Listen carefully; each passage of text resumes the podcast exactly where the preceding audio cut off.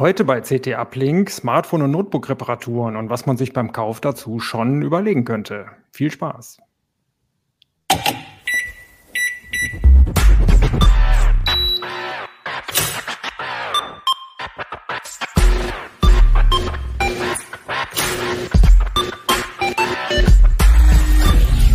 CT Uplink.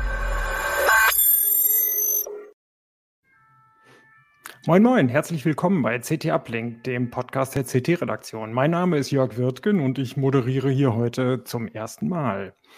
Ähm, am Kiosk liegt noch die CT3, ähm, den Ersttitel Das passende Linux. Den hatten wir ja, äh, wo ist es? Da, den hatten wir ja letzte Woche im CT-Uplink uns schon angeschaut, ganz spannend. Der Zweititel, äh, smarte Rauchmelder, das ist auch cool. Die Leute, die Kollegen sind wirklich mit den Rauchmeldern zur Feuerwehr hin und haben die in Brand gesetzt und äh, dieses löst Alarmkette aus. Das heißt übrigens, dass die Rauchmelder ans Handy äh, funken, wenn da ein Alarm ist und auch die anderen Rauchmelder, die vernetzten, irgendwie angehen. Das ist in großen Grundstücken oder wenn man nicht zu Hause ist, ganz interessant. Ähm, Premium Mainboards für Intel Core i12000 haben wir uns angeguckt. Einzugsscanner fürs Homeoffice, um den ganzen Papierkram loszuwerden. Ähm, spannendes Heft. Ach so, und äh, günstige Mobilfunklaufzeitverträge für die Prepaid-Fans, wenn die vielleicht auch mal gucken wollen, ob die großen Provider nicht äh, auch einen Vertrag im Angebot haben, der passt. Ähm, heute aber schauen wir uns äh, die Reparaturmöglichkeiten von Smartphones und Notebooks an. Ihr habt das bestimmt alle schon mal gehabt. Also mir sind schon haufenweise äh, Smartphones runtergefallen, immer alle auf den gleichen Stein beim Aufschließen des Fahrrads. Ähm, ich habe dazu drei Kollegen ähm, mitgebracht. Äh, stellt euch vielleicht mal drei nach vor. Äh, vielleicht Robin zuerst. Ja, ich bin Robin Brandt aus dem Mobilressort und teste dort hauptsächlich Smartphones. Christian? Hallo, ich bin Flora Müssig, ich teste Notebooks. Gut, da bin ich jetzt dran. Hallo, ich bin äh, Christian Wölbert. Ich bin auch im Mobilressort und beschäftige mich mit äh, Umwelt- und Verbraucher- und Politikthemen. Cool. Haben wir ja schon mal richtig schön uns in der falschen Reihenfolge vorgestellt. Okay. Ähm, Florian, äh, spannendes neues Notebook hast du uns mitgebracht. Ja, ich habe was dabei, nämlich den Framework Laptop. Das ist ein modulares Notebook, den kann man selber bestücken. Und das Besondere an dem Ding ist, man kann die Ersatzteile frei vom Hersteller beziehen. Wie sieht es denn bisher bei den Ersatzteilen aus? Ist das wirklich, weswegen ist das so ein großer Vorteil?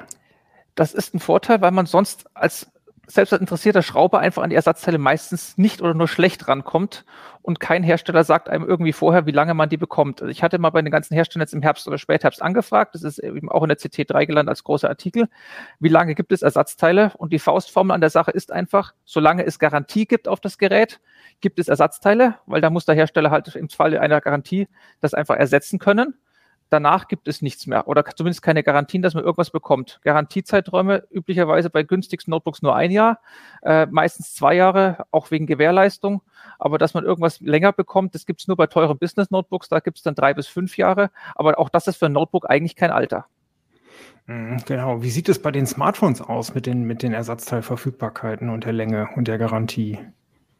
Da ist es eigentlich ganz ähnlich. Also es ist von vornherein nicht äh, zu sagen, wie lang ein Smart für ein Smartphone Ersatzteile geliefert werden oder verfügbar gehalten werden von dem Hersteller und äh, dass ein Hersteller da überhaupt eine Seite hätte, auf der man einfach das bestellen könnte, diese Ersatzteile. Das ist eher die Ausnahme. Fairphone ist eine Ausnahme, aber die ganzen großen Hersteller gehen das auch sehr stiefmütterlich an. Und jetzt gibt es einen Notebook-Hersteller, da sieht es mit den Ersatzteilen besser aus, Florian. Genau, das ist Framework. Das ist wie Fairphone ein Startup, ein Newcomer, die eben in der Hinsicht mal den Markt ein bisschen aufräumen wollen. Und die haben eben gesagt, Reparierbarkeit gehört bei uns dazu. Ihr könnt alle Teile bei uns dann bestellen. Wir haben das auch so weit standardisiert, dass es auch, dass ich in drei, vier Jahren ihr noch locker ein Ersatzteil bekommt. Sie nennen keine konkreten Zahlen oder Jahre, wie lange Sie es haben wollen. Sie sagen aber zum Beispiel, das Mainboard ist vom Formfaktor festgelegt. Das heißt, in dasselbe Gehäuse passt der Nachfolger rein. Und damit ist auch klar, auch der Akku und das Display, alles, was ich jetzt habe, wird auch beim Nachfolger verwendet und ist kreuzkompatibel. Mhm. Das Ganze ist modular aufgebaut, oder? Kannst du da was zeigen? Das kann ich. Also die, das ist das Notebook. Ich muss es einmal kurz zerlegen. Das Schöne an der Sache ist, das Zerlegen geht relativ einfach. Ich habe es leider jetzt nicht auf dem Tisch, aber es ist hauptsächlich mit Magneten gelöst. Also hier die Displayabdeckung, die kann ich einfach mit dem Fingernagel abziehen und dann bin ich da schon mal, wenn ich es vorsichtig genug mache, einfach auch schon mal drinnen. Damit ist schon mal der Deckel ab. Das Display ist ein Einzelteil, das ich einzeln bestellen kann. Die Webcam oben ist ein Einzelteil. Die Scharniere bekomme ich einzeln. Das ist auch eine Besonderheit. Die meisten Notebook-Hersteller verkaufen sowas als Einheit, weil es gerne, gerne auch mal äh, verklebt ist oder sowas. Hier kriege ich alles einzeln. Und beim Rumpf auch. Das sind fünf Schrauben. Und wenn ich die fünf Schrauben abmache, kann ich die Tastaturoberschale abnehmen. Das wird ein bisschen schwierig. Und dann bin ich im Innenraum drin. Cool. Was man hier schon sieht, es gibt überall auf allen Komponenten QR-Codes.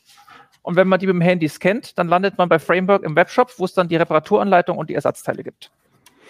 Das Ganze ist natürlich, weil es ein Startup ist, ein bisschen spekulativ. Kann ja noch keiner wirklich regulär sagen, ob in fünf Jahren das Unternehmen noch existiert. Korrekt. Das ist so. Das war bei Fairphone am Anfang auch so. Das ist ein Risiko, was man eingehen muss. Ähm, man kann immerhin sagen, in den USA verkaufen sie schon seit Sommer 21. Jetzt kommen sie bei ihr hierzulande auf den Markt. Also sie sind schon ein bisschen da. Bislang haben sie es einfach gehalten. Sie haben auch ein bisschen anderes Vertriebsmodell als andere Hersteller. Also man kann nicht einfach irgendwo in den Laden reingehen und das Ding kaufen. Es erinnert so ein bisschen an eine Kickstarter-Kampagne. Ähm, man macht eine Anzahlung von 100 Euro, kann das dann auf irgendeine Badge setzen, das auf irgendeine Fuhre, die irgendwann geliefert wird und die kommt dann zwei, drei Monate später, kriegt man dann sein Gerät. Dann auch erst wird die Kreditkarte voll belastet. Mhm. Und jetzt kommen die nach Deutschland. Die kommen jetzt nach Deutschland. Man kann seit Mitte Dezember die Geräte bestellen. Wer es damals gemacht hat, soll im Februar dran sein mit den Geräten. Wer jetzt aktuell bestellt, also Mitte Januar, der ist dann erst im März dran. Mhm. Beim Fairphone haben wir ja den Effekt, dass es für die verbaute Hardware im Vergleich zu anderen äh, nicht so gut reparierbaren ganz schön teuer ist. Wie sieht es äh, bei dem Notebook aus? Es ist auch ein Aufpreis da, ja, aber er ist nicht so schlimm. Also wenn ich mir jetzt anschaue, ich habe ein Premium-Notebook da, ist die anderen Fakten von dem Notebook, die sind einfach auch da. Also es ist zum Beispiel eins mit einem 3 zu 2 Display mit viel Bildhöhe. Das ist immer noch selten. Das ist das Bildschirmformat, was äh, durch Surface-Geräte groß gemacht hat. Ähm, da tut sich in den letzten ein, zwei Jahren auch bei anderen Herstellern was, dass da mehr 16 zu 10 kommt, aber 3 zu 2 an sich ist immer noch selten, das hat man. Und auch ansonsten ist da da, man hat eine halbwegs ordentliche Webcam. Es ist nicht diese 720p-Funzel, die man sonst bei vielen Notebooks aktuell noch hat. Es ist zumindest 1080p, was ein bisschen besser ist. Ähm, man hat einen Fingerabdruckleser. Ich habe eine beleuchtete Tastatur. Ich habe einen Helligkeitssensor für den Bildschirm. Ähm, und ich habe einen aktuellen äh, Core i-Prozessor von Intel drin, also noch elfte Generation. Ähm, und der liefert auch eine hohe Performance. Nicht so schnell wie der Ryzen, aber zumindest für Intel-Verhältnisse sehr gut. Und damit ist alles da, was man für ein Office-Notebook braucht. Hm. Außerdem, das Notebook hat eine Spezialität, was kein anderes Notebook hat. Man kann es nicht nur im Webshop einzeln bestellen, sondern man kann sich auch die Schnittstellen selber aussuchen. Man hat hier an beiden Seiten zwei Schächte und da sind die Schnittstellen dran. Das hier ist der HDMI-Buchse die ich hier habe. Mhm. Man kann aber auch dann, also wie gesagt, hier ist ein Micro-SD-Kartenleser, habe ich hier gerade reingebaut. Auf der anderen Seite einmal USB-C, einmal USB-A. Das kann man sich frei zusammenstellen, wie man es gerne möchte. Das ist genauso eine mhm. Option, wenn ich es mir frei im Webshop bei denen zusammenstelle, wie jetzt wie viel Arbeitsspeicher möchte ich haben oder welche SSD-Kapazität, ähm, kann ich auch diese Module dazu ordern. Ich muss auch Arbeitsspeicher und äh, SSD nicht bei denen kaufen. Ich kann mich auch selber darum kümmern. Ich bekomme den reinen Barebone. Das ist die sogenannte Do-it-yourself Edition ähm, kann ich einfach so bestellen. Der Prozessor ist auf dem Mainboard aufgelötet, das hat man immer. Aber ich kann mal handelsübliche DDR4-Module fürs Notebook holen, ich kann mal eine freie M2 SSD holen und das selber umbauen. Oder überhaupt machen. Genau dasselbe mhm. für die Lizenz. Windows ist nicht dabei. Ich kann es ohne Windows kaufen. Wie es unter Linux ausschaut, wird sich ein Kollege kürzlich auch noch anschauen. Mhm. Super, klingt ja spannend. Ähm, Sie machen sehr vieles sehr richtig. Im, ja, einen Test wirst du im nächsten Heft bringen, in der 4. Genau, also in der 4 hat es leider nicht mehr geklappt, dafür kam es zu spät, es wird in der 5 sein. Okay, gut. Die 4 haben wir ja jetzt auch schon fertig gemacht. Genau, dafür kam, es kam jetzt eben vor ein paar Tagen erst an, ich bin noch dabei, aber es, ist, es kommt so schnell wie möglich ins Heft. Das ist ja spannend. Also, dass äh, äh SSD und Speicher tauschbar sind, ist ja inzwischen schon die Ausnahme, oder? SSD nicht unbedingt, da kommt man bei vielen Herstellern ran, wenn man es irgendwie in das Gerät reinkommt. So wartungsfreundlich wie hier ist es bei keinem anderen Hersteller. Diese Sachen, was es früher gab, Wartungsklappen am Boden, wo ich noch einfach mal was ranmache, das ist mir bei manchen teuren Business-Notebooks gibt es das noch, aber nicht beim Großteil der Notebooks. Und äh, Arbeitsspeicher ist in sehr vielen Fällen aufgelötet. Hängt mhm. ein bisschen auch damit zusammen, dass es dann meistens LPDDR-Speicher ist, wie in, den man auch von Handys kennt, der dann besonders energieeffizient ist, was für lange Laufzeiten sorgt. Aber es ist halt umgekehrt auch ein Faktor, dann ist auf der Hauptplatine aufgelötet und damit nicht aufrüstbar oder tauschbar. Mhm, okay. Was SSDs gab es auch schon mal aufgelötet, wird ein bisschen mhm. besser. Die große Ausnahme aktuell ist Apple, die löten einfach alles auf. Inklusive mhm. WLAN-Modul, da ist alles dabei.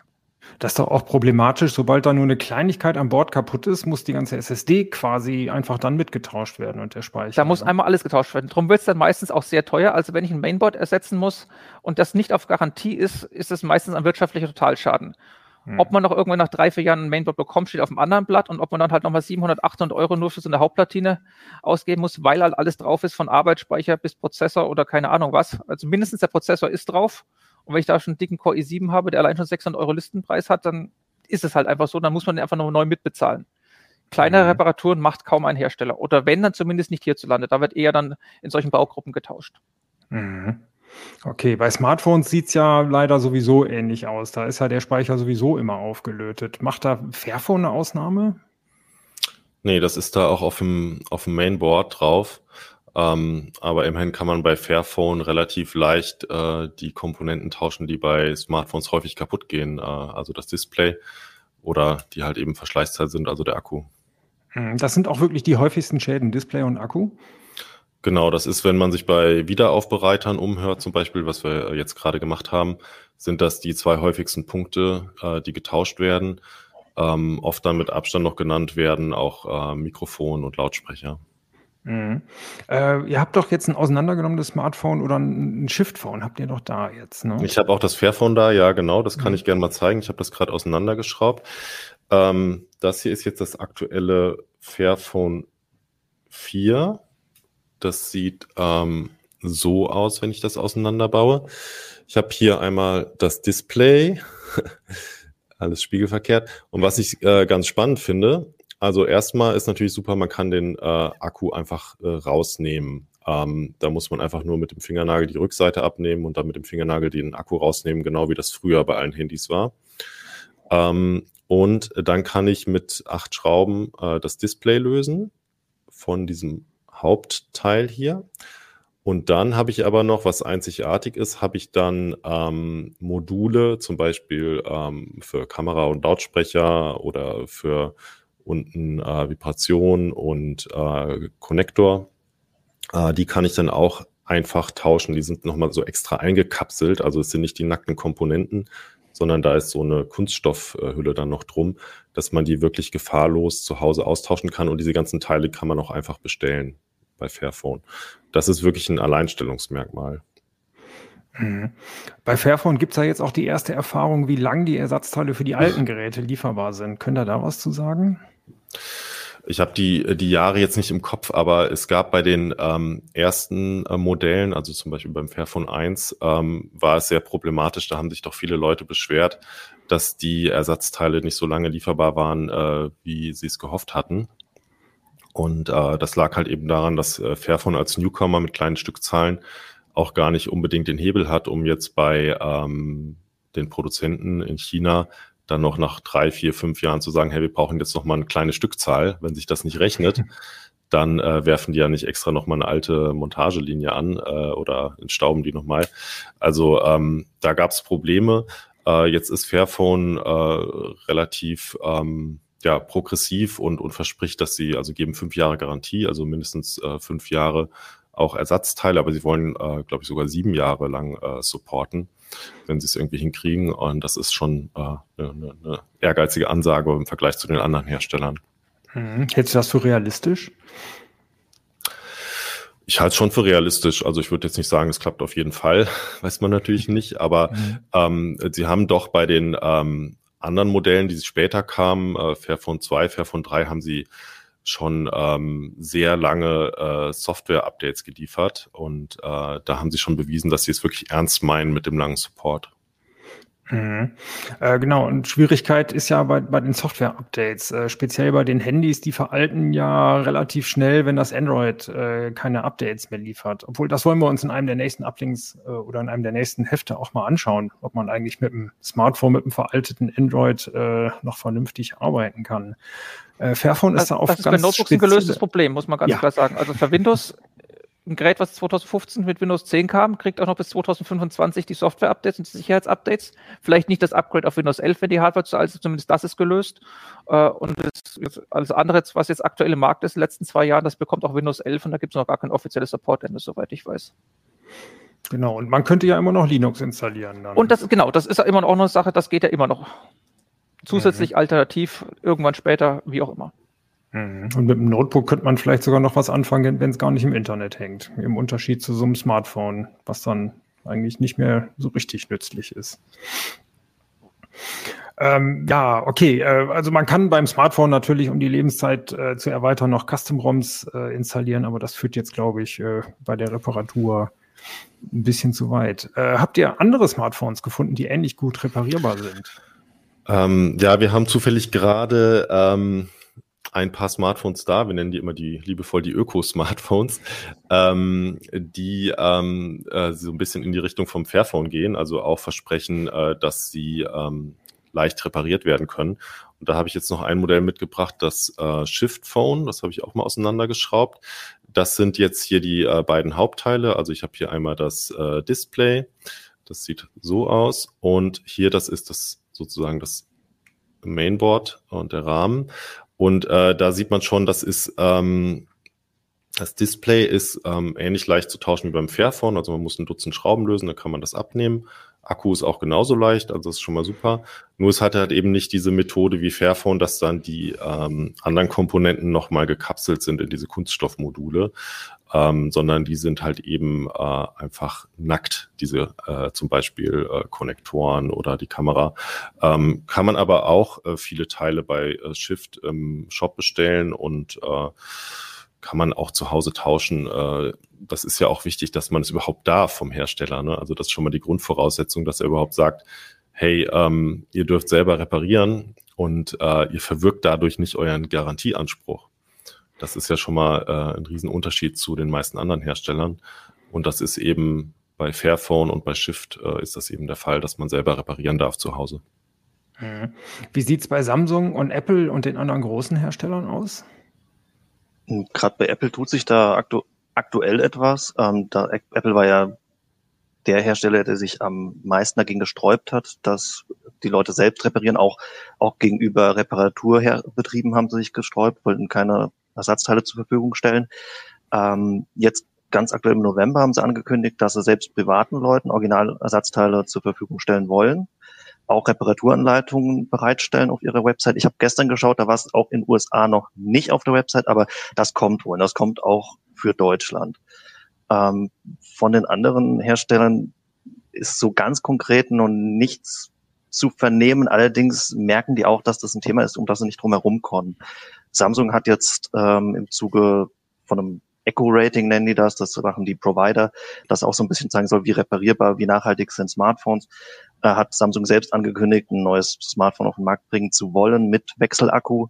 Also das Thema ist da und das kriegen die auch nicht mehr weg, das wissen die Hersteller und es ist wahrscheinlich eine Frage der Zeit, ähm, bis sie dann auch reagieren und eine Frage, in welchem Umfang. Mhm. Die Frage ist ja immer, selbst reparieren oder, also, äh, dass man das selber machen kann oder dass man es nicht selber reparieren kann, nicht den Akku tauschen kann bei Notebooks oder Smartphones. Das heißt ja nicht unbedingt, dass nicht eine Werkstatt was dran machen könnte. Von daher ist auch die Ersatzteilverfügbarkeit ja eine ganz spannende Sache. Was, was steckt in diesem Eco-Rating drin oder äh, was umfasst das überhaupt alles? Das Echo-Rating, ähm, wie gesagt, das ist, ein, das ist ein Rating, das ist ein freiwilliges Label, das ist ähm, nicht zu verwechseln mit einem politisch vorgegebenen, das alle Hersteller umsetzen müssten. Das haben fünf Provider ins Leben gerufen und sehr viele Hersteller machen mit, manche wie Apple und Google allerdings auch nicht. Ähm, das soll auf einen Blick beschreiben, wie nachhaltig ist ein Smartphone hergestellt worden, wie einfach ist es zu reparieren. Ähm, es geht allerdings nicht ganz transparent damit macht nicht ganz transparent, wie die Bewertung zustande kommt. Also ähm, wie viel das letzten Endes dann bringt, ist fraglich. Das ist auch tatsächlich an den Smartphones selbst. Im Laden habe ich es noch nie gesehen, das Rating. Das gibt es jetzt auch schon seit Mai vergangenen Jahres. Ähm, bei, auf den Websites der Provider selbst ist es tatsächlich zu sehen. Und die Hersteller wiederum gehen auch eher stiefmütterlich damit um. Also da findet man es auch kaum. Ähm, ist möglicherweise gut gemeint, aber vielleicht auch eher ein Beispiel dafür, dass ein politisch vorgegebenes doch effektiver ist. Mhm. Ist da was am Kommen an politischen Vorgaben? Ja, tatsächlich ähm, hat die EU-Kommission ähm, im September ähm, erklärt, wie sie sich einen verpflichtenden Reparaturindex für Smartphones vorstellt. Ähm, also da müssten dann alle Hersteller diesen Reparierbarkeitsscore ermitteln und die Händler äh, und die Hersteller müssten das auch anzeigen. Ähm, und äh, die Idee dahinter ist einfach, dass man es auf einen Blick sehen kann, äh, wie reparaturfreundlich ist ein äh, Smartphone. Und ähm, ja, das soll dann den Druck auf die Hersteller erhöhen, ähm, das, das umzusetzen. Und ähm, da sind äh, eben Kriterien in der Diskussion, zum Beispiel äh, ganz zentral, wie viele Arbeitsschritte braucht man eigentlich, äh, um Akku, Display, Kamera und so weiter zu tauschen? Äh, braucht man dafür Spezialwerkzeug oder reicht Standardwerkzeug? Äh, kann, können auch Verbraucher die Ersatzteile kaufen oder nur Reparaturbetriebe? Ähm, das sind so die wichtigsten Kriterien und das könnte 2023 in Kraft treten, es ist aber noch nicht beschlossen. Mhm. Ist es deiner Meinung nach sinnvoll? Ich glaube schon, dass es, ähm, dass es sinnvoll ist. Also es, es zwingt ja erstmal keinen Hersteller, ähm, ein bestimmtes Gerätedesign umzusetzen oder ähm, einen bestimmten Weg zu gehen, der, der technisch nicht sinnvoll ist. Ähm, es, es soll eben die Transparenz erhöhen äh, für die Verbraucher und äh, die können dann ja immer noch sagen, äh, Reparierbarkeit ist mir wichtig, ist mir nicht wichtig. Also ich glaube, dass das ein ähm, ganz guter Schritt ist. Mhm. Denkt ihr das auch, Robin, Florian? Ja, ich denke auf jeden Fall. Also äh, man kann ja auch nach Frankreich schauen, da gibt es den Reparaturindex bereits. Ähm, der ist mehr auf Reparatur begrenzt, also ist nicht so weit gefasst, wie was die EU-Pläne ähm, umfassen. Ähm, aber der zeigt eben sehr schön, wie es auch gehen kann. Da sieht man einerseits den Score für das einzelne Smartphone, kann aber in den Unterkategorien auch schauen, äh, was bedeutet das im Einzelnen, wie reparierbar ist es, wie gut äh, ist es dokumentiert, äh, wie viel Reparaturanleitungen gibt es und auch die Ersatzteilpreise erfährt man da immer ins Verhältnis zum Kaufpreis gesetzt. Das heißt, das hat auch Fallstricke, deswegen kommen teure Smartphones da verhältnismäßig gut weg bei diesem Reparaturindex. Ähm, aber ich denke, das ist auf jeden Fall kann das eine Leitlinie sein bei der Kaufentscheidung. Mhm. Wie würde es momentan aussehen? Das ist ja alles noch so ein bisschen in der Zukunft. Nach welchen Kriterien würdet ihr momentan ein Notebook aussuchen, um eine lange Reparierbarkeit zu haben, Florian? Bei Notebooks, wenn man darauf Wert legt, dass man dann auch, wie gesagt, zumindest in fünf Jahren noch ein Ersatzteil bekommt, dann ist man eigentlich auf die Business Notebooks festgelegt. Das heißt, das sind die Geräte, die von an Firmen verkauft werden in großen Stückzahlen, die dann auch administriert werden, wo es eben auch mal vorkommen kann, dass dann, weil die Firma 1000 Stück oder 2000 hat, dass da hat er mal irgendeine Komponente ausfällt, die getauscht werden muss. Da kommen die, die Firmen oder die Admins dann nach einer Schulung vom Hersteller auch an die Sachen ran an die Ersatzteile. Ob man als Privatmann drankommt, ist mal ein bisschen tricky, aber es gibt halt dann auch irgendwelche Distributoren oder irgendwelche anderen Webshops, die dann auch Ersatzteile verkaufen. Aber zumindest, dass, sag ich mal, alles Brot- und Buttergeräte, die man sonst irgendwo, äh, Media Saturn sonst irgendwo findet, alle Consumergeräte, ähm, auch die teuren, hochpreisigen, also auch ein XPS oder ein Yoga oder sowas, da ist üblicherweise, muss man sich davon ausgehen, dass nach zwei Jahren einfach nichts mehr ist. Es das heißt nicht, dass die mhm. Geräte dann kaputt gehen, sie halten dann auch, aber ich hatte jetzt kürzlich erst eine Leserzuschrift, der hatte sich ein relativ teures, ich glaube 1700 Euro, so ein Yoga gekauft und das ist jetzt knapp vier Jahre alt, der bekommt keinen Ersatzakku mehr. Der alte Akku ist platt, aber er kriegt keinen neuen mehr, weil es einfach keinen mehr gibt. Es ist halt im Notebook wie im Smartphone, jede Komponente ist individuell. Es ist nicht wie im Desktop-PC, dass ich einen Standard habe, ein ATX-Mainboard, ein passendes äh, Netz, äh, Arbeitsspeicher ist normiert, Prozessor ist normiert, ich kann einen beliebigen Kühler draufschrauben. Das gibt es einfach in Notebooks nicht. Jede Komponente ist anders, hat ein bisschen andere Form. Es mag natürlich äh, irgendwas geben, was serienübergreifend ist, wenn der Hersteller es vorsieht, dass ein Mainboard in verschiedene Gehäuse eingebaut werden muss. Aber davon kann man nicht ausgehen. Und ob das dann in zwei Jahren auch noch gilt oder derselbe Akku dann noch passt, das ist eben dann eine offene Frage. Mhm. Business Notebooks für Privatleute sind ja problemlos äh, kaufbar. Ne? Die, die kann man als Privatmann problemlos kaufen. Sie sind halt etwas teurer als alle anderen, weil man eben diese Reparierbarkeit und alles, was dazugehört, auch eingepreist hat, beziehungsweise sie halt auch ein paar andere Funktionen mitbringen, dass man eben irgendwie Fernwartungsfunktionen für die Admins dann noch drin sind. Die braucht man als Privatmann nicht oder kann sie gar nicht nutzen, aber sie sind in den Geräten drin und muss sie halt auch mitbezahlen.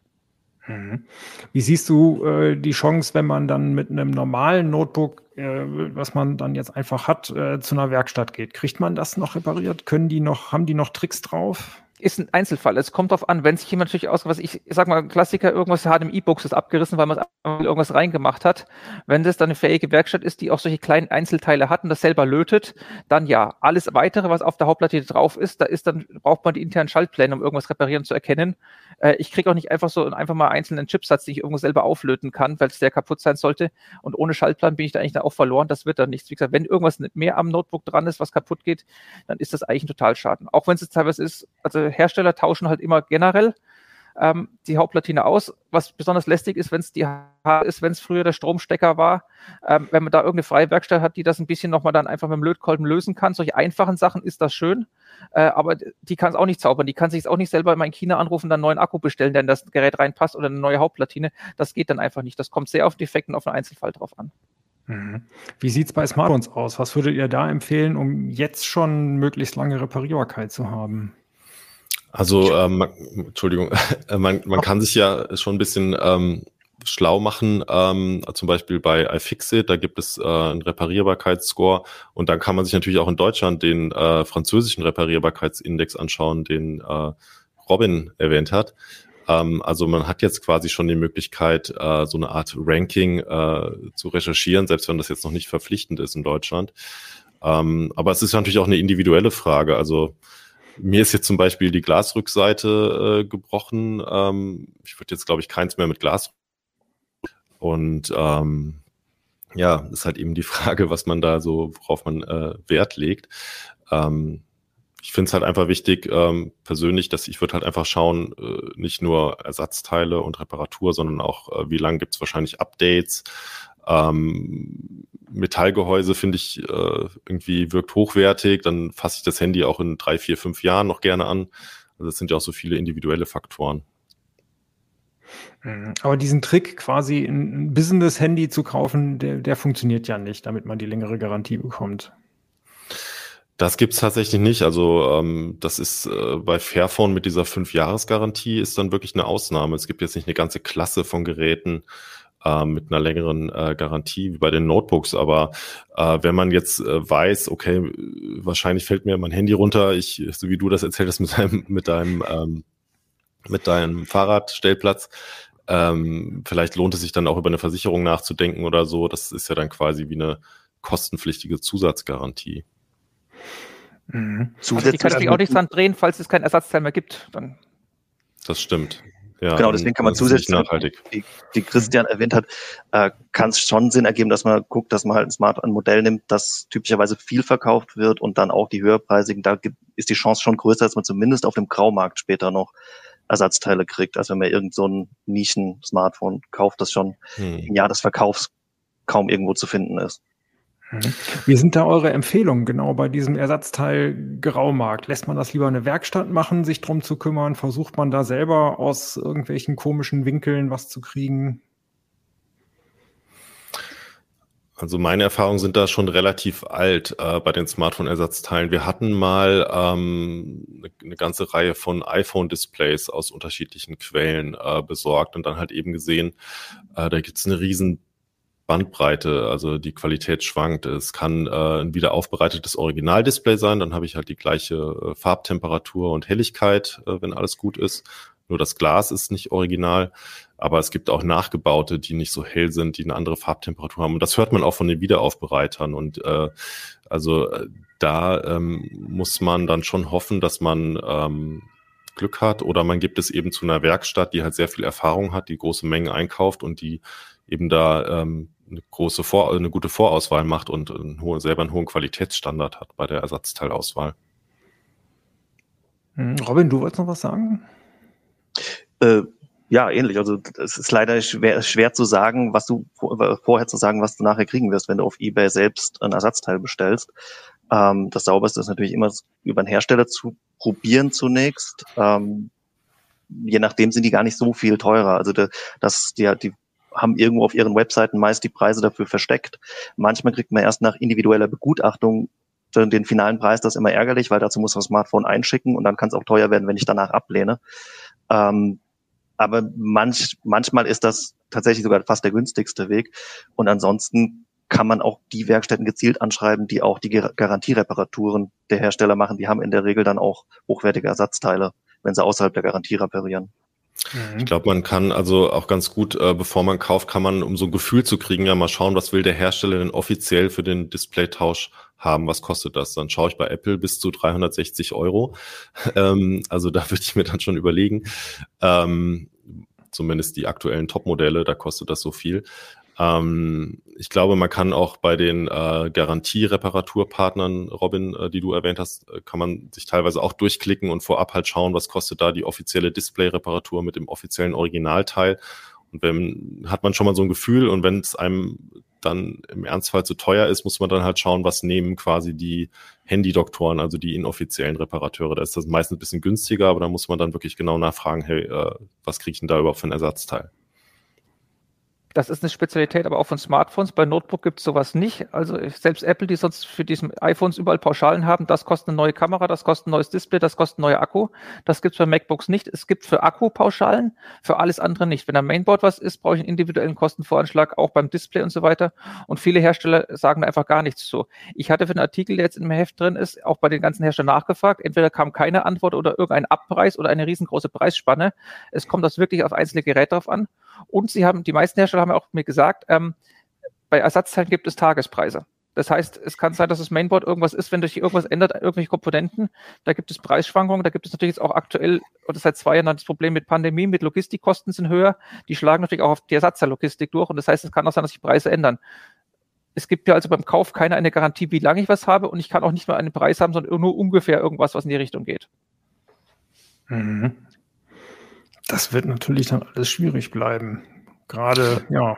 Ja, also es gibt, es gibt ja ähm, noch die, neben diesem Reparaturindex, den ich erwähnt habe, den die EU-Kommission einführen will, äh, will sie auch ähm, Hersteller von Smartphones und Tablets äh, pflichten, verpflichten, also wirklich zwingen, äh, fünf Jahre lang Ersatzteile äh, zu liefern ähm, an Reparaturbetriebe. Ne? Also ähm, nicht, nicht unbedingt an Privatleute, aber an Reparaturbetriebe.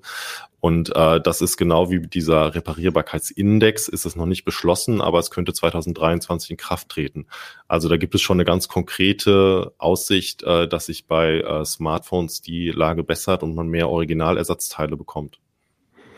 Im Sinne der Nachhaltigkeit ja total, äh, total sinnvoll natürlich, auf jeden Fall. Ich bin mal gespannt, ob jetzt was, was Framework macht, zum Beispiel auch auf andere Notebook-Hersteller abfärbt. Nachhaltigkeit ist da auch angekommen. Es geht aber, Nachhaltigkeit ist halt ein großes Begriff.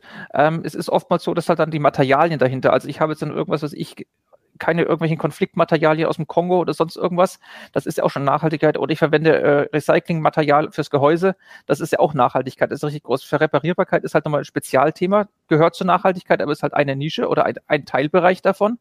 Ähm, da muss man einfach auch, schauen, in welche Richtung es geht es ist so, ein Notebook ist ja schon mal größer. Also grundsätzlich ist die Voraussetzung schon mal gegeben, dass ich vielleicht ein bisschen besser an einzelne Komponenten rankomme äh, als beim Smartphone. Es ist trotzdem ein hoch integriertes System es ist eine kleine Hauptplatine, wo das meiste drauf ist, das ist das teuerste. Ähm, bei allem anderen kommt man irgendwie ran. Wie das Gehäuse dann gebaut ist, mhm. das muss man halt einfach schauen. Das müssen die Hersteller auch sagen. Wie gesagt, so wie es das Framework macht, ich mache fünf Schrauben, die ich gut erreichbar, die schraube ich ab und dann der Rest ist magnetisch gehalten. Das habe ich bei keinem anderen gesehen. Serviceklappen sind, wie gesagt, nicht mehr da und man kommt irgendwie in die Innereien ran, aber es ist meistens Hersteller, es ist viel schwieriger als hier. Ich finde ähm, bei Smartphones auch den, äh, den Gedanken wichtig, dass ähm, Reparierbarkeit äh, aus meiner Sicht kein, äh, kein äh, Zweck für sich ist, sondern es sollte halt darum gehen, die ähm, Nutzungsdauer der Geräte zu verlängern. Und da ist Reparierbarkeit oft sehr, sehr wichtig, ähm, wenn man jetzt natürlich an gesplitterte Displays und so weiter denkt. Aber es kann auch Zielkonflikte geben. Also man, man sieht ja zum Beispiel bei den ähm, Smartphones, äh, dass wenn der Akku leicht wechselbar ist, kann ich einfach mit der Hand rausnehmen, dann ist er typischerweise nochmal eingekapselt, ist dadurch ein bisschen kleiner. Ähm, und dann habe ich natürlich eher das Problem, dass ich vielleicht nach zwei, drei Jahren sage, oh, jetzt ähm, reicht mir die Laufzeit nicht mehr aus, ich brauche einen neuen Akku. Wenn ich den dann austauschen kann und so, kann ich das machen, das ist gut. Aber vielleicht hätte ich mit einem anderen Smartphone erst nach, ähm, nach etwas späterer Zeit das Gefühl, die Laufzeit reicht mir jetzt nicht mehr aus. Und äh, deswegen äh, hat auch zum Beispiel die EU-Kommission gesagt, jetzt in ihrem Entwurf, wird die Hersteller gar nicht den Akku wechselbar zu machen, sondern wir lassen ihnen die Wahl. Entweder wird der Akku, muss der Akku wechselbar sein oder ähm, er muss eine bestimmte Mindestzahl an Zyklen durchhalten. Und das finde ich eigentlich ganz geschickt, weil es halt eben äh, darauf abzielt, ja, die Hersteller können sich entscheiden, Hauptsache langlebig. Das klingt sinnvoll. gibt es ja auch schon äh, also zugeklebt oder nicht. Ähm, da ist auch die Verbraucherzentrale hin und her gerissen. Ein zugeklebtes Smartphone, das wasserdicht ist, hat ja auch Vorteile. Es ist auf der einen Seite haltbarer, weil es einen Sturz ins Wasser überleben kann. Auf der anderen Seite ist es halt zugeklebt und schwierig zu reparieren.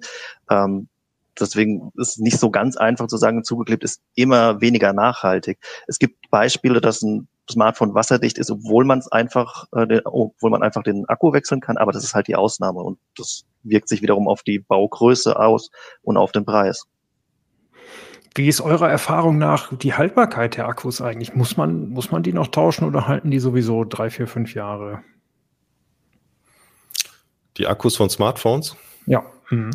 Also ich habe mein, mein S7 ja ungefähr, ich glaube, äh, vier, fünf Jahre genutzt. Ich weiß jetzt gerade gar nicht mehr genau. Und am Ende war es schon ziemlich schlapp. Also dann hat es mich schon sehr genervt, dass ich halt kaum über den Tag damit kam.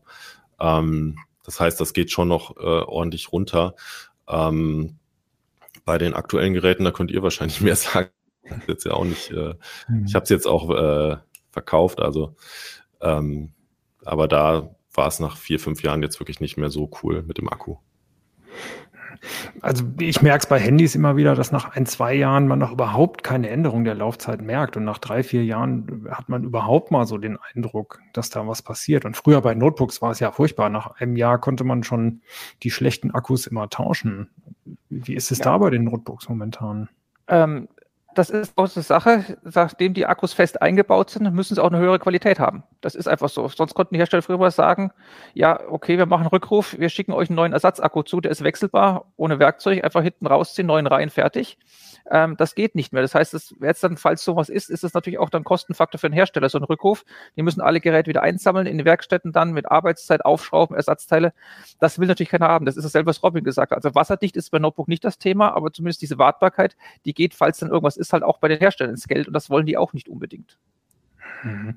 Und dabei ist es doch immer gar nicht so super schwierig. Also ich hatte schon zweimal Probleme. Mein aktuelles ThinkPad irgendwie hat ein Problem, das musste ich dann durch, dadurch beheben, dass ich am Akku mal so einen Stecker rausziehe und wieder draufstecke, was eben auch ThinkPad mit Aufschrauben ist Notebook, da funktioniert ne? das auch. Ja, Genau, und das andere war tatsächlich ein XPS, äh, wo mir die Tastatur langsam entgegengekommen ist, weil der Akku sich aufgebläht hat darunter. Das war, da habe ich auch einen Ersatzakku gekriegt, musste da selber dran rumschrauben das ist ja manchmal schon, schon machbar. Ne? Also sind Akkus Wie gesagt, gar nicht mehr XPS so ist auch ein Premium-Ding, der zumindest, glaube ich, drei Jahre Garantie kriegt man. Ich weiß nicht, ob es noch mehr gibt, ob optional, also zumindest mit drei Jahren, da ist man ein bisschen besser dran als bei anderen. Ähm, aber wie gesagt, wenn es jetzt nach vier oder fünf Jahren dann gewesen wäre, hätte es eben auch sein können, dass du eben keinen mehr bekommen hast. Und wenn das Gerät dann hochgebogen ist oder der Akku zu platzen droht, dann sollte man das Gerät auch dann in dem Zustand nicht mehr benutzen. Ja, habe ich auch nur noch wenige Monate benutzt. mhm ja, kann man sich davor schützen bei Notebooks, dass was kaputt geht? Den Akku pflegen, das Display pflegen? Habt ihr da Tipps? Also zu Displays habe ich schon lange jetzt nichts mehr gehört. Natürlich, wenn das Gerät runterfällt, kann es auch brechen, aber zu zur normalen Benutzung habe ich länger jetzt nichts mehr gehört, dass irgendwas wäre. Auch zumindest bei mir oder im Bekanntenkreis, da war es auch lange nichts. Ähm, ich Geräte nutze ich jetzt selber so vier Jahre oder sowas rum, dann verkaufe ich sie weiter. Also da war auch noch nichts. Wie es danach dann geht, weiß ich jetzt nicht. Ähm, aber ähm, Akku ist halt einfach eine Sache, das ist quasi wie der Keilriemen im Motor, ein Verschleißteil. Irgendwann wird es den ereilen und dann wäre es halt schön, Ersatzteil zu bekommen. Bei Handys gibt es noch ein paar Nachbauten, weil es da weniger Modelle gibt und die in höheren Stückzahlen. Da lohnt es sich auch für irgendwelche Drittanbieter was zu machen. Bei Notebooks ist es halt eher eine schwierige Sache, weil es da so viele unterschiedliche Bauformen gibt und da quasi jeder Hersteller irgendwie was anders machen kann. Natürlich ist für den intern auch einfacher, wenn er ein Modell hat, was er dann drei Jahre lang in drei Generationen einsetzen kann. Aber ob das der Fall ist, weiß man halt nicht. Und es gibt viel, viel mehr Modelle im Markt, dass es da mit Nachbauten halt auch einfach schwierig wird. Was eine mhm. einfache Sache ist, es gibt eine, bei, auch bei Business Notebooks, bei anderen Geräten oder vielen Geräten gibt es die Sache, dass man den Lagerbestand begrenzen kann auf 80 Prozent oder sowas. Das heißt natürlich, 20 Prozent Laufzeit gehen weg, die hat man dann nicht mehr, aber dafür altert der Akku halt auch nicht so schnell. Das heißt, er hält einfach länger. Das geht beim Framework auch, allerdings erst mit der neuesten BIOS-Version. Also das letzte erste halbe Jahr in den USA nicht. Mit dem neuesten BIOS, was sie jetzt im Dezember ausgespielt haben, da geht das jetzt auch beim Framework-Laptop. Die haben es nachgerüstet. Ich finde genau, das ja mal eigentlich Quatsch. Also damit äh, die Laufzeit nicht schlechter wird, macht man die Laufzeit schlechter. Äh, da hat man doch das Problem schon, das bevor Akku, es gelöst ist. Es ne? kommt drauf an. Also sagen wir so, moderne Notebooks halten halt auch schon locker 12 äh, Stunden, 14 Stunden, 16 Stunden durch, wenn man sie wenig belastet. Also der normale Arbeitstag im Büro überstehen sie einfach ohne Netzteil oder ohne, dass man wie früher dann auch mal gerne noch einen zweiten Akku dabei hat, der geladen ist, dass man es einmal runterfährt, den Akku wechselt und dann so weitermachen. Das Thema ist ja einfach weg. Und wenn man es jetzt so wie früher vor Corona einfach äh, hauptsächlich im Büro ist, da es Notebook hat, dass man dann irgendwie einmal am Tag ein Meeting für eine Stunde mitnimmt, dann ist es auch egal, ob der Akku jetzt vorher bei 80 oder bei 100 Prozent geladen war. Das funktioniert dann trotzdem nochmal, habe ich das und danach hängt es eh wieder an der Dockingstation, dann wird er wieder voll geladen und wenn dann eben nicht voll, sondern nur auf 80 Prozent geladen ist, das aus. Es ist natürlich eine Sache, die muss jeder für sich selber entscheiden, ob das was ist, was ihm entgegenkommt oder nicht. Mhm. Was kann man bei Smartphones machen, um weniger Defekte zu kriegen?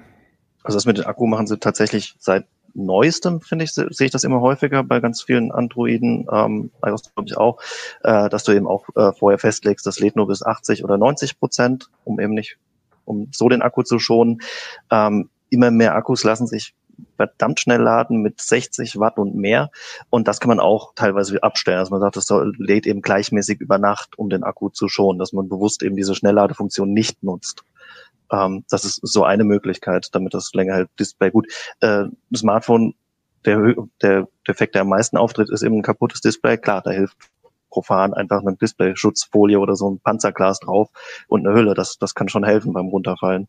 Ähm, andere Defekte, wie, wie, wie man es früher kannte von der ersten OLEDs mit Burn-In, dass dann oben die ganze Zeit die Akkuanzeige fest ist, das habe ich bei den neueren eigentlich überhaupt nicht mehr beobachtet. Also ich glaube, das ist einfach kein Thema mehr. Mhm. Was ist mit abgebrochenen Buchsen, wenn man die Ladebuchse ja ständig benutzt? Da muss man dann tatsächlich Glück haben, dass es nicht Samsung ist, wie beim S10, die die Lade aufs Mainboard löten. Mainboard löten. Ähm, ja, ansonsten kann man natürlich äh, wenn man, wenn man vermeiden will, dauernd ein Kabel reinzustecken, einfach, wenn sich drahtlos laden lässt, es drahtlos laden, um eben die, die Buchse nicht zu strapazieren. Ähm, das ist sicherlich eine Möglichkeit, um da für längeres Leben zu sorgen. Mhm. Wenn so ein Smartphone oder ein Notebook dann doch mal kaputt ist im Endeffekt, was empfehlt ihr, bevor man es in eine Werkstatt gibt? Also soll man es auf Werkseinstellungen zurücksetzen? Äh, es kommt drauf an. Ich weiß ja nicht, ob der Defekt es noch zulässt. das ist schon mal die erste große Frage. Ich meine, wenn man seine persönlichen Daten drauf hat, muss natürlich der Werkstatt vertrauen, wenn man es irgendwo einschickt. Also das ist dasselbe. Ähm, dass man ein Notebook ohne die Festplatte oder die SSD einschicken darf, kommt drauf an, ob das der Hersteller in seinen Garantiebedingungen vorsieht. Bei Business Notebooks für Firmen ist das in der Regel so oder da kann man zumindest nachfragen, ob es möglich wäre, dass man vorher noch die SSD ausbaut. Ähm, wenn nicht vorgesehen ist vom Hersteller, dass man selber bastelt, dann darf man auch in der Regel keine SSD oder sowas ausbauen, da muss man die drin lassen. Da hilft es nur vor, sich Gedanken zu machen, das zu verschlüsseln. Oder wenn die Festplatte oder die SSD defekt ist, dann sollte man sowieso ein Backup haben. Also das ist, das geht auch in eine andere Richtung, deine Frage gerade. Ähm, ansonsten einschicken oder wenn es vor Ort ist oder wenn es schon ein bisschen älter ist, nachfragen, was kostet, gibt es überhaupt noch Ersatzteile, ähm, gibt es einen kostenlosen äh, Kostenvoranschlag, den sollte ich auf alle Fälle einholen, dass man weiß, was auf einen zukommt. Blind machen ist schwierig. Und wie gesagt, wenn man jenseits der fünf Jahre ist, dann bei Notebooks ist dann auch eher schwierig, ähm, da sollte man sich schon mal Gedanken anfreunden, dann vielleicht doch ein anderes Notebook zu holen, falls es nicht ein Businessgerät ist und dann der Hersteller noch irgendwas auf Lager hat. Mhm. Also Smartphones auf jeden Fall auf Werkszustand zurücksetzen, würde ich sagen, oder? Bevor man es aus der Hand gibt. Also äh, persö ein persönlicheres Gerät gibt's ja gar nicht und ähm, das ist, glaube ich, extrem wichtig und ist ja auch ganz gut, dann wird, zwingt man sich selber nochmal ein Backup zu machen, was man vielleicht nicht ständig tut. Es ist halt doof dran zu denken, wenn das Gerät schon defekt ist und man jetzt alles nee. runterhaben will und es nicht mehr geht ja. oder auch das Zurücksetzen nicht mehr geht. Das ist halt den Gedanken, alles vorher irgendwo anders zu sichern oder vielleicht auch zu verschlüsseln, den muss man vorher machen. Auf jeden Fall. Hm, da kommt man nicht drum rum, leider, ja. Aber klar, das ist natürlich sowieso wichtig beim Smartphone sowieso, weil man kann es ja auch noch verlieren oder es wird geklaut. Also Reparaturen sind da ja auch nicht das Einzige, was da problematisch ist. Tja, sehr schön. Ähm, äh, wie sieht's mit anderen Geräteklassen aus? Wir haben ja alle immer Kopfhörer und da sind ja auch Akkus drin. Wisst ihr da was zu Reparaturindex und Haltbarkeit? Ich glaube, AirPods sind so ein rotes Tuch für, äh, für iFixit und so, oder? Ich habe das nicht so genau verfolgt, ich, aber. Ich glaube generell diese, diese komplette, also diese, diese In-Ears, die es ja auch noch nicht so ewig gibt, das ist ein rotes Tuch. Ähm, hm. Das ist ja im Grunde genommen Wegwerfware. Also ich, ich, es gibt, Uhr hat ein paar In-Ears, da lässt sich tatsächlich der Akku wechseln. Die haben, die, die sind mit so einem Hebel ums Ohr drum und da, da, da ist der Akku drin. Ansonsten wäre mir kein einziges In-Ear-Paar bewusst, wo ich den Akku tauschen kann. Ähm, ich glaube, das lohnt sich in den allermeisten Fällen auch nicht, das professionell aufbereiten zu lassen. Äh, was den Reparaturindex angeht, ich weiß nicht, ob die Kopfhörer dann da erfasst sind, was in dem, was die EU plant. Ähm, ich habe gerade vorhin geschaut, der Reparaturindex in Frankreich hat gerade von ursprünglich fünf Kategorien auf, ich glaube, über zehn ähm, erhöht. Da sind jetzt noch keine Produkte aufgeführt. Ich weiß nicht, ob Kopfhörer drunter fallen. Kann ich mir gut vorstellen. Da fallen jetzt auch so Sachen wie Staubsauger und so Zeug ähm, drunter ist. Also die wollen da sehr umfassend die ganzen Elektronik ähm, erfassen. Gibt es schon Berichte von Leuten, die äh, in ihr Kopfhörer nutzen, dass äh, die Akkus ihnen nicht mehr gut genug sind, also dass sie, dass sie einfach nachgelassen haben? Ich glaube, ja. seine allerersten AirPods, da gab es natürlich irgendwo was. Ähm, die sind jetzt, glaube ich, auch schon mindestens drei Jahre im Markt. Insofern, also das sind sehr kleine Akkus. Die sind, wenn du sie in der, so einer Ladeschale drin hast oder in einer Hülle, werden sie ja voll geladen. Es kann natürlich sein, dass der Hersteller irgendwas vorsieht und den Akku per se jetzt erstmal nicht auf das, was eigentlich 100% werden lädt und da schon irgendwas eingebaut hat. Aber das weiß man als Kunde einfach nicht. Und es ist auch so, jeder Akku wird einfach irgendwann altern. Das lässt sich einfach ich nicht tatsächlich welche. Ja, genau. Sie sind in so einem kleinen Akku, also in so einem kleinen Hörteil sind um die 60 Milliampere-Stunden circa. Dann sind nochmal 400 Milliampere-Stunden in dem Case. Ich habe irgendwelche alten rumfliegen, die ich nicht mehr nutzen. Also äh, mehr als eine halbe Stunde geht da nicht mehr. Also klar, halbe Stunde kann man hören, dann wieder ins Case, aber das macht ja auch keinen Spaß. Mhm. Na krass, ja. Ja, also ich finde bei, bei diesem Thema ähm, Ersatzteile und, und Reparierbarkeit ähm, sollte man noch erwähnen, dass es ja wirklich eine riesen äh, internationale Bewegung geworden ist, äh, dieses sogenannte Recht auf Reparatur einzuführen. Und äh, das klingt immer so groß. Also äh, wenn ich es richtig verstehe, ist es einfach äh, die Idee, dass halt eben die Hersteller verpflichtet werden, äh, Ersatzteile zu liefern äh, und äh, die Geräte halt ähm, ja einigermaßen reparierbar zu gestalten. Und ähm, da gibt's halt bei der EU äh, im Moment diese Idee, das bei Smartphones und Tablets einzuführen. Und es gibt ähm, diese Pflicht gibt es schon bei, bei Haushaltsgeräten, also bei ähm, Kühlschränken und so weiter, Geschirrspülern. Also das war die erste Gruppe, wo die EU-Kommission das eingeführt hat. Ich glaube, Fernseher sind auch mit dabei. Und da gibt's dann wirklich ein Gesetz und da steht drin, ja, folgende Ersatzteile, also Netzteile, Kühlschrank, Scharniere und so weiter. Also es ist eine, wirklich eine explizite Liste, die müssen einfach geliefert werden. Und äh, das ist halt eben ähm, quasi die Methode, wie die EU-Kommission das macht. Und das wird vermutlich für immer mehr und mehr Geräte kommen. Ist doch äh, uneingeschränkt positiv äh, zu empfangen eigentlich, ne? Ja, also zumindest bei Smartphones haben wir, glaube ich, gesellschaftlich nicht das Problem, dass äh, Apple zu wenig äh, Profit macht oder ähm, Samsung ist da, glaube ich, auch ganz gut unterwegs. Und äh, dass es halt eben durchaus sinnvoll wäre, die Geräte länger zu nutzen. Das muss man ja auch mal sagen. Also bei, bei Notebooks ähm, hat sich die Nutzungsdauer ja, glaube ich, schon deutlich verlängert im Vergleich zu früher. Und ähm, bei Smartphones ist da eben durchaus noch ein bisschen Luft nach oben, weil also von der Geschwindigkeit her, denke ich, kann man ein High-End-Smartphone auch länger als zwei, drei Jahre benutzen. Ganz genau. Dazu werden wir übrigens in der nächsten CT was bringen. Da schauen wir uns äh, Gebraucht-Smartphones an und gucken, wie gut die tatsächlich sich noch schlagen. Das wird auch sehr spannend. Für den, für den Kunden wird es natürlich teurer, wenn die Geräte reparierbar sind, wenn die anders gebaut werden, wenn die vielleicht größer werden, wenn die Ersatzteile da sein müssen. Aber dafür kann man sie auch länger benutzen. Das heißt, äh, das also ist doch eben der, eine Spekulation der, zu sagen, ja. jetzt es wird äh, sozusagen äh, Preis pro Jahr ist dann steigt oder fällt, das ist doch Spekulation, oder? Es gibt da eine ganz spannende Studie. Also die EU-Kommission äh, muss ihre Maßnahmen ja immer wissenschaftlich begründen und da haben sie eine Studie in Auftrag gegeben äh, bei einem deutschen Fraunhofer-Institut. Und die haben genau diesen Punkt ausgerechnet. Also wie viel, äh, wie, was, wie wirkt sich das auf Verbraucher aus? Und äh, die haben genau diesen Mechanismus halt eben festgestellt. Die sagen, okay, ja, selbst wenn die Geräte teurer werden, für Verbraucher wird es unterm Strich billiger in dem Szenario, was sie angenommen haben, weil sie die Geräte länger nutzen können. Und es kam halt eben bei raus, dass weniger äh, Smartphones verkauft werden. Das war halt eben der quasi für die Hersteller dann der Punkt, der denen wahrscheinlich nicht gefällt. Ja, das stört ja nur die Hersteller. Ne? Und was ihnen auch nicht gefallen dürfte, ist, dass der Gebrauchmarkt ja viel interessanter wird. Also wenn, wenn ich weiß, die Geräte sind länger reparierbar, ich habe länger Ersatzteile, das ist ja viel attraktiver, dann ein Gerät auch aus zweiter Hand zu kaufen nach zwei Jahren noch. Ja, also da verdienen sie dann halt eben nur über die Ersatzteile mit, ne? Wenn, wenn sie quasi, äh, das kann ich jetzt nicht einschätzen, wie attraktiv das für sie ist, aber das ist im Prinzip, denke ich, auch für die Hersteller einfach dann wieder eine Umsatzquelle, oder? Wahrscheinlich verdient man am Ersatzteil weniger als an einem Neugerät. Aber da müssen die halt mit dem Markt gehen, die Hersteller. Mein Gott. Hm. Ich meine, es haben die letzten zwei Jahre auch gezeigt, die Pandemie mit Logistikproblemen, Chipknappheit und allen. Also wenn ich jetzt irgendwas, nicht wie früher, ich kann einfach in den Laden gehen und kriege mein Wunschnotebook, äh, sondern habe da durchaus längere Lieferzeiten oder das empfehlenswerte Modell mit der Ausstattung ist gerade nicht lieferbar oder keine Ahnung was. Ähm, Chipknappheit wird auch 2022 sicherlich noch bis Jahresende ein Thema sein. Ähm, Grafikkarten für PCs kann ich immer noch kaum kaufen und wenn dann zu utopischen Preisen. Ähm, allein aus dem Ding ist auch schon eine Sache, dass ich Geräte länger benutzen will. Jetzt haben natürlich auch die ganzen Firmen gemerkt, als dann letztes Jahr, nicht, Entschuldigung, vorletztes Jahr, wir sind schon zwei Jahre in der Pandemie, ähm, alle ins Homeoffice geschickt wurde, da braucht auf einmal jeder ein Notebook. Das heißt, es kamen keine Leasing-Rückläufer mehr von Notebooks zu irgendwelchen Gebrauchthändlern, die die aufbereiten nach drei, vier Jahren, wo es eben noch Ersatzteile und alles gibt. Ähm, das heißt, der Markt ist da quasi auch leer gefegt. Die Preise sind überall angezogen.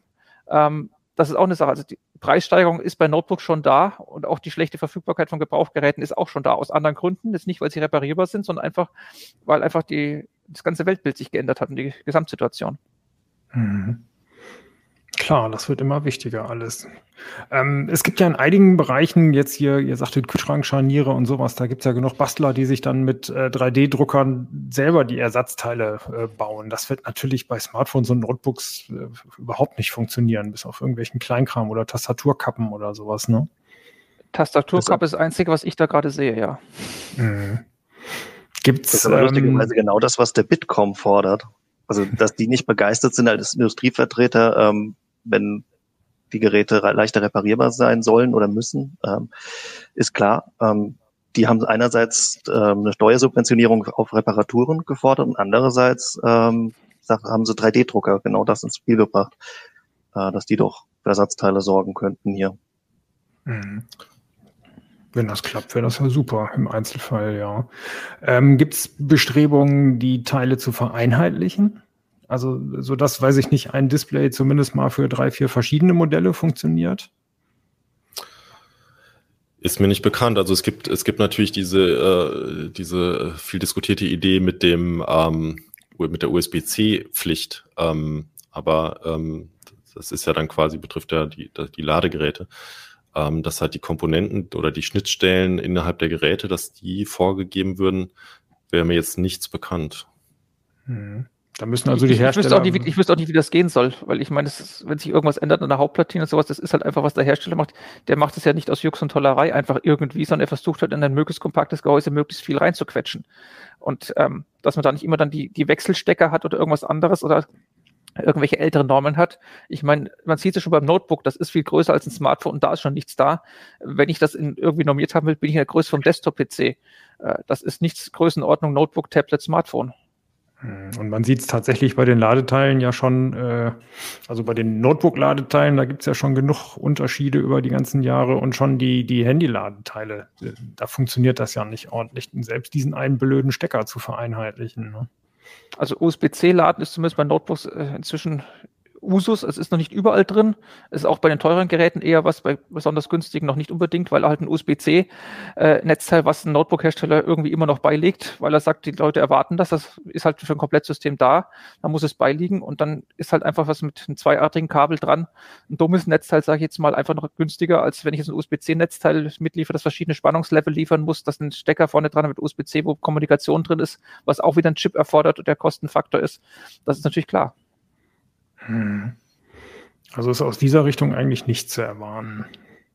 Nein, also wie gesagt, ich mag sein, dass es manche Hersteller so machen wie Framework, die sagen, für uns, für unser Gerät legen wir das intern so fest und das ist was, was wir jetzt zwei, drei Jahre machen damit haben sie dann, hätten sie wie Framework dann auch das Ersatzteilproblem zumindest irgendwie entschärft, dass sie ja. sagen müssen, selbst wenn es dann in x Jahren nichts mehr für dieses Gerät gibt, ähm, zumindest Nachfolge-Mainboard kannst du dann vielleicht noch reinbauen, wenn du unbedingt den Rest weiter nutzen willst. Oder du kriegst halt auch noch nach so, so, so vielen Jahren immer einen Akku, weil wir den einfach unverändert gelassen haben. Das glaube ich schon noch. Ähm, ich weiß auch nicht, ob es außerhalb vom Akku überhaupt noch irgendwas gibt, was man gerne hätte, wenn es nicht gerade irgendein Sturzschaden oder sowas da ist. Akku ist ein Verschleißteil, ja, alles andere hält dir eigentlich mhm. ein, ein Notebook-Leben lang. Also dass Scharniere irgendwie kaputt gehen, hatte ich schon lange nicht mehr. Und andere mechanische Komponenten gibt es ja quasi nicht mehr. Es gibt ja keine Festplatten mehr, die sich drehen. Die Lüfter gibt es noch. Da, wenn man da rankommt zum Reinigen, wäre noch eine Sache. Oder das als Ersatzteil ist aber meistens auch verfügbar und das ist so ein 50-Euro-Artikel. Also das ist auch nicht so die Welt. Ähm, hm. Ist es bei Smartphones ähnlich, dass es außer dem Akku kaum noch Verschleißteile gibt? Ne, die Buchsen, die wir erwähnt hatten, also Kopfhörerbuchsen sind ja kaum mehr drin, das ist schon irgendwo ein Verschleißteil. Auch die USB-C-Buchse kann irgendwo verschleißen. Der Akku, ja, Display ist kein Verschleiß, das ist dann halt kaputt gemacht. Das ist dann halt äh, das eigene Verschulden in der Regel. Hm. Aber das ist dann ja schon immer schon, immerhin schon von Vorteil, dass die Verschleißteile immer länger halten und dass wirklich eine Reparatur nur noch notwendig ist, wenn mal was kaputt geht oder runterfällt oder so. Wobei Foldables natürlich neue Verschleißteile mit sich bringen könnten. Vielleicht zumindest die der ersten Generation. Äh, Florian sagte gerade, Scharniere sind bei Notebooks nicht so das Thema. Ich bin gespannt, wie sich zumindest das Fold der ersten Generation in zwei Jahren zum Beispiel anschlägt, ob das da ein Verschleißteil ist. Und da ist Display dann auch wieder doch irgendwo ein Verschleißteil, weil das nur so und so viele Klappvorgänge durchhält. Und da gibt es ja auch genug Beispiele von Fold der ersten Generation, wo dann zumindest eine Hälfte des Displays ausgefallen ist. Mhm. Das ist bei neuen Formfaktoren oder sowas wie dem Fold dann aber immer eine Sache, das wird was sein, was dann auch dann einfach am Anfang schweineteuer sein wird. Auch der Ersatzteil für die erste Generation wird schweineteuer sein. Da ist die Frage, ob sich dann überhaupt noch das lohnt oder das Interesse dann bei den Kunden, ob für sowas dann da ist. Das stimmt, ja. Gerade bei ersten Generationen, in den ersten zwei, drei Generationen von neuen Formfaktoren, da erinnern sich ja noch wahnsinnig viel, da werden viele Kinderkrankheiten ausgebügelt. Und wenn nach drei Jahren sagt, dann, ja, ich müsste jetzt, was ich, 700, 800 Euro für so ein Fold-Display hinlegen, ich weiß nicht, was der Preis ist, das war jetzt einfach in die Tüte mal gesprochen, ähm, und die neue Generation Kinderkrankheiten nicht mehr hat und vielleicht auch vom Preis her günstiger geworden ist, dann muss es jeder selber entscheiden. Ich, ich, weiß nicht, wie da die persönliche Entscheidung ausfallen würde, ob man dann sagt, nach drei Jahren, dann, dann nehme ich doch ein neues Gerät lieber komplett, bevor ich mich damit beschäftige. Hm, und die Fans von diesen neuen Formfaktoren sind vielleicht auch nicht die, die auf Nachhaltigkeit dann zumindest bei diesem Gerät mal nicht so viel Wert legen. Ne? Also ist denen das dann vielleicht auch egal. Aber so werden dann auch die Verkaufszahlen aussehen. Oder es sind Early Adopter, für die es dann relativ egal ist, weil sie sowieso nach ein, zwei Jahren sich das nächste, neueste Gerät sich holen und dann ist das eher dann was, wo es abgegeben wird oder Ganz genau. Das ist ja auch noch ein spannender Aspekt der Nachhaltigkeit, nämlich, dass man die Geräte einfach weiterverkauft und nicht wegschmeißt. Äh, da haben wir uns in CT ja auch schon viel mit beschäftigt und genau, nächstes Heft äh, geht es da mal wieder um die Smartphones, um die gebrauchten. Okay, cool, vielen Dank. Fällt euch noch was ein? Was waren eure schlimmsten oder besten eigenen Reparaturerfahrnisse? Also ich habe halt damals ähm, als das iPhone 3GS aktuell war, habe ich, glaube ich, den Akku mal selber getauscht bei meinem ähm, privaten Gerät. Und das war schon ziemlich cool, als ich dann den Knopf gedrückt habe und das, diese Apfel ist wieder auf dem Display erschienen und ich hatte es nicht getötet. das war schon äh, ein sehr, sehr, sehr, sehr gutes Gefühl und ähm, ja, deswegen sollte man mal ausprobieren, wenn man die Ge Gelegenheit hat. Das Gefühl hatte ich bei dem Nexus 5, wie einfach das war, da ein Display zu wechseln. Allerdings ist mir auch das Display sehr häufig kaputt gegangen bei dem Gerät. Ich glaube, es war anfällig. ähm, gescheitert bin ich dann bei meinem ersten iPhone später irgendwann. Ähm, ich weiß gar nicht, sieben, sechs, sieben, acht. Ähm, das hat dann, das wollte nicht mehr so ganz zusammengehen danach, das Gehäuse. Also ich kann eigentlich nichts berichten. Ich, ich bin es auch lange schon bei Smartphones dabei. Mir ist noch kein einziges runtergefallen, dass irgendwas gesplittert wäre. Auch Notebooks ist mir noch nie irgendwas kaputt gegangen, Scharnier gebrochen, keine Ahnung. Da bin ich immer gesagt, gut durchgekommen. Also. Okay, ja. Ich habe mir für mein äh, Note, äh, was mal runtergefallen ist, tatsächlich eine Ersatzscheibe und ein Ersatzdisplay gekauft. Aber dann habe ich mir die YouTube-Videos angeguckt, wie mühsam man sich die Scherben da runterschaben müsste. Und äh, es funktioniert noch. Äh, jetzt benutze ich das äh, zum Programmieren und habe eine Folie drüber, um damit ich mich nicht schneide. Okay, super. Ja, vielen Dank. Vielen Dank für eure Infos und das Gespräch. Und äh, damit wären wir, glaube ich, durch für heute. Wollt ihr noch was sagen? Habe ich noch was vergessen zu dem Thema? Von meiner Seite ist alles gesagt. Cool. Ja, dann vielen Dank, vielen Dank fürs Zugucken und für, äh, fürs Zuhören und äh, wir hoffen, dass ihr auch nächste Woche wieder einschaltet im CT Uplink. Tschüss. CT Uplink. Tschüss. Ciao.